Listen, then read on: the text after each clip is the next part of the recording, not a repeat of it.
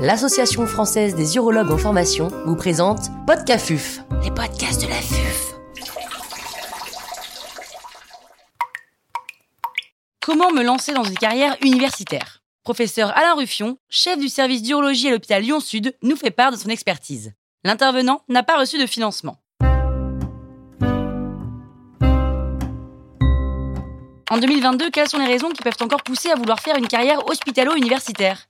Cette question, elle peut paraître extrêmement difficile, mais elle peut être aussi résumée de façon relativement simple. Est-ce qu'on a envie au quotidien de se faire plaisir et est-ce qu'on y arrive au CHU bien, vous devez vous poser la question, est-ce que vous avez envie de partager votre pratique? Est-ce que vous avez envie de faire de la recherche, soit fondamentale, soit euh, d'évaluer vos pratiques cliniques de façon extrêmement structurée? Pour arriver à faire de la recherche de qualité aujourd'hui, c'est possible, et certains de nos collègues du privé euh, le font, mais c'est une minorité parce que ça demande énormément de temps, d'investissement et une organisation qui est dédiée à cette recherche universitaire. Même en 2022, et avec toutes les difficultés qu'on connaît, l'environnement hospitalo-universitaire reste quand même l'endroit où on arrive le plus à faire ce type d'activité. C'est un endroit où vous allez avoir l'énorme avantage d'être sans cesse au contact d'étudiants, soit des étudiants de deuxième cycle, soit des internes, et c'est ce brassage culturel permanent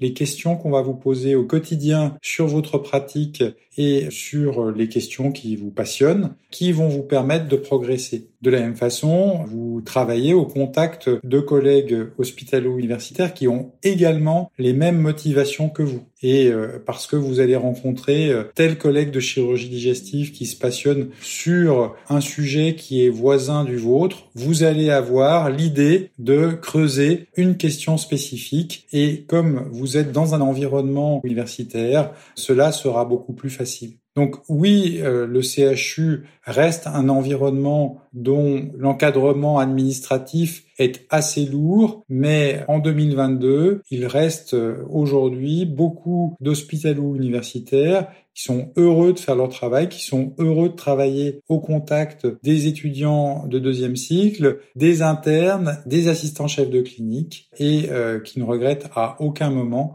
la carrière qu'ils ont choisie.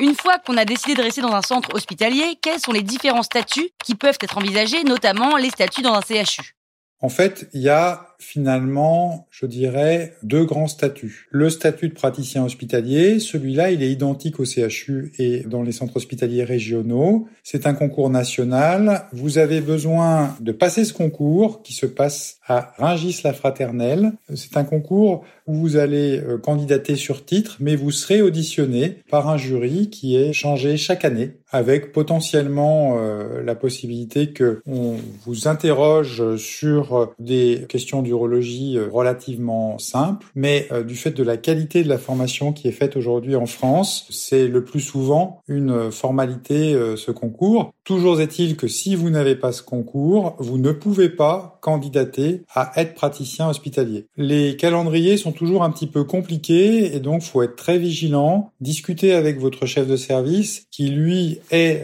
plus au courant que vous sur ce sujet-là et moi je vous encourage dès que vous avez les titres qui le permettent à passer le concours de praticien hospitalier, même si vous êtes encore dans le doute sur votre futur. C'est pas une contrainte qui est extraordinaire et c'est un élément euh, qui est euh, très important. Si ensuite on se destine à une carrière euh, universitaire, là on va avoir deux profils de parcours, le parcours de MCUPH, de maître de conférence, et le parcours de PUPH. Aujourd'hui, en 2022, le sentiment général en urologie, c'est que le parcours de MCUPH peut permettre d'attendre pendant quelque temps que un poste de PUPH en titre se libère c'est souvent quelque chose qui peut permettre de préparer une succession et d'éviter finalement que vous succédiez à quelqu'un qui va partir euh, l'année d'après pour avoir été dans cette situation. C'est vrai que c'est beaucoup plus confortable d'imaginer que vous ayez, si vous vous entendez bien, bien sûr, avec euh, votre euh, aîné, d'avoir une sorte de compagnonnage pendant les quatre ou cinq dernières années. Et donc, dans ce cadre-là, le poste de MCUPH peut être un élément intéressant.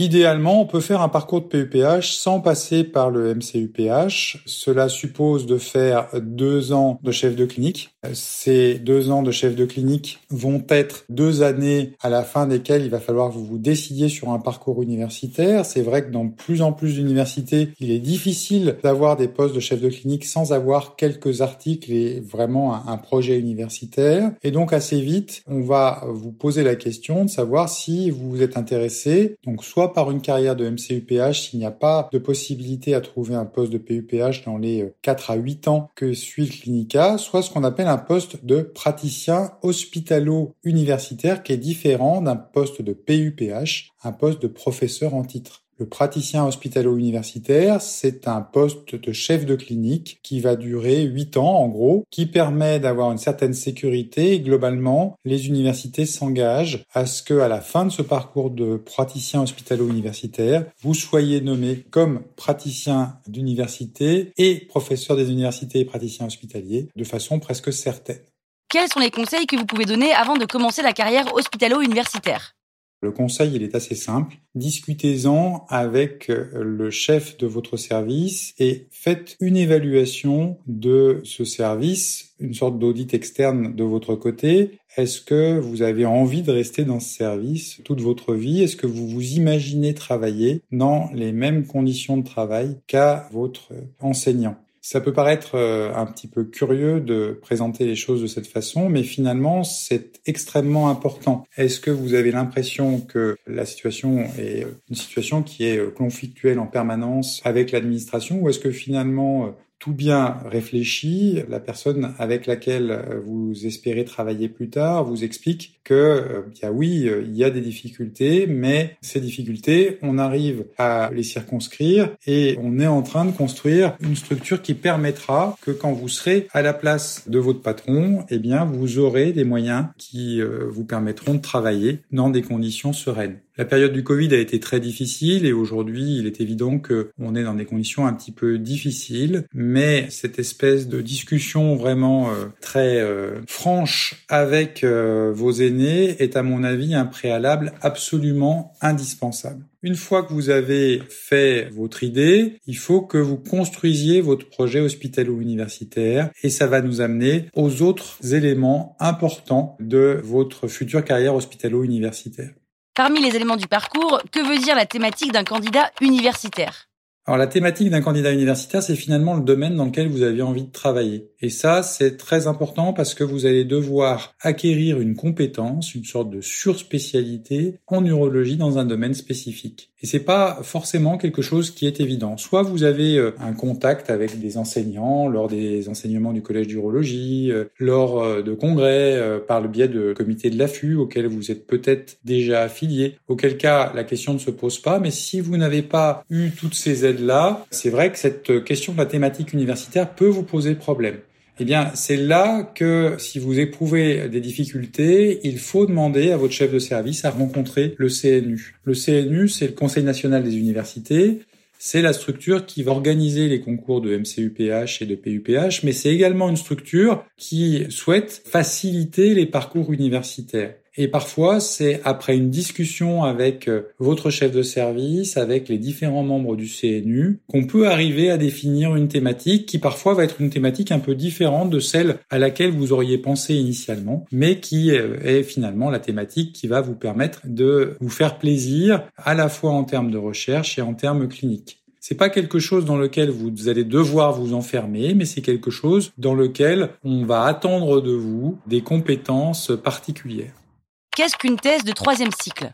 Alors la thèse de troisième cycle, ce n'est pas absolument indispensable pour euh, être professeur des universités, mais c'est souvent en fait un encadrement universitaire qui fait suite au master et qui va vous permettre de développer un domaine spécifique de recherche. Donc euh, il y a effectivement beaucoup de domaines différents dans lesquels vous allez pouvoir faire de la recherche. L'élément finalement le plus important quand vous commencez à vous poser la question d'une carrière universitaire, c'est de trouver dans votre environnement à vous, en plus de la thématique de recherche, comme je l'ai expliqué tout à l'heure, si vous avez une structure de recherche à proximité qui va vous encadrer et vous permettre de faire d'abord la thèse de troisième cycle, puis euh, l'habitation à diriger les recherches. Ça peut paraître quelque chose d'un petit peu formel quand je vous dis tout ça, mais c'est quelque chose qui n'est pas forcément si simple. En fait, c'est quelque chose où vous devez absolument être accompagné par votre enseignant titulaire. En général, ils connaissent parfaitement les structures qui les entourent. Parfois, si vous avez un peu des difficultés à trouver une thématique, vous pouvez regarder dans la région. Et là encore, si vous sentez que vous allez être un petit peu en difficulté, n'hésitez pas à demander à votre enseignant titulaire de solliciter le CNU pour qu'on puisse faire en sorte de trouver des éléments qui euh, permettront de vous aider. On a euh, des centres qui peuvent accueillir des euh, chercheurs qui viennent d'autres CHU et cela peut être une façon de régler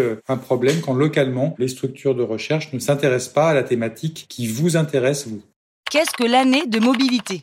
Alors, l'année de mobilité, c'est en fait un élément qui est inscrit dans les éléments obligatoires pour un concours de PUPH. Ce n'est pas obligatoire, dans un premier temps, pour une nomination en tant que MCUPH. C'est très important et en urologie, on y attache une importance particulière en conseillant aux candidats de partir à l'étranger. Pourquoi partir à l'étranger? Parce que vous allez être pendant une année, si on choisit bien le lieu de la mobilité, dans les meilleures conditions possibles pour travailler, puisque vous n'allez avoir finalement euh, que ça à faire. Et dans ces conditions-là, vous allez pouvoir à la fois découvrir le pays dans lequel vous allez faire votre mobilité, mais aussi approfondir des sujets et avoir un temps de réflexion très important que vous ne retrouverez probablement jamais dans votre vie professionnelle. Tous ceux qui ont fait une carrière universitaire se souviennent avec émotion de cette mobilité. Alors elle n'est pas toujours facile. L'Association française d'urologie, euh, le CNU, euh, le collège essayent de tout faire pour que cette mobilité soit facilitée au maximum. Si vous êtes dans une difficulté pour arriver à trouver une mobilité par vous-même, n'hésitez pas là encore à solliciter les membres du CNU. C'est une étape très importante. Cela va permettre de construire votre CV car c'est souvent pendant la mobilité qu'on publie euh, beaucoup. C'est d'ailleurs un autre élément très important à bien avoir à l'esprit quand on part en mobilité. On doit revenir de mobilité avec au moins une publication avec l'équipe euh, dans laquelle on a fait cette mobilité. C'est là encore un élément absolument indispensable pour que votre dossier ne rencontre aucune difficulté. Qu'est-ce que l'HDR alors l'HDR, c'est l'habilitation à diriger les recherches. Ce n'est pas une thèse de science, c'est-à-dire une thèse de troisième cycle. C'est un diplôme qui permet de faire reconnaître par l'université qu'on est apte à diriger les étudiants. Alors, la plupart des universités euh, en 2022 demandent qu'on ait une thèse de troisième cycle, ce qui veut dire qu'il y a en fait une première étape qui est le passage de cette thèse de troisième cycle. Et pour certaines universités, il peut y avoir un délai incompressible de 1 à 2 ans entre la thèse de troisième cycle et l'habilitation à diriger les recherches. C'est quelque chose qui est vraiment extrêmement variable suivant les universités, mais dès le départ, vous devez avoir cet élément-là à l'esprit puisque le fait d'avoir euh, une HDR est un des points indispensables. On ne peut pas être PUPH si on n'a pas une HDR. Et euh, je vous ai expliqué que certaines universités vont bloquer le fait que vous puissiez passer l'HDR. Donc il faut faire très attention à ne pas avoir euh, finalement une place qui vous attend et ne pas avoir ce diplôme parce que cela serait effectivement contre-productif pour vous. Donc le rétro-planning est quelque chose qui est en fait assez simple. Hein. Ça peut paraître complexe quand on l'explique comme ça, mais finalement, euh, vos enseignants euh, titulaires sont bien au courant de tout cela. Le CNU est bien au courant de tout cela et vous le réexpliquera. Et simplement, il faut bien avoir euh, cette notion d'HDR dès le départ, idéalement, de son cursus pour avoir un rétro-planning qui soit le mieux organisé possible.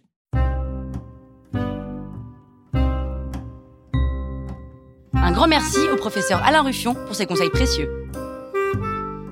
C'était Podcafuf, les podcasts de la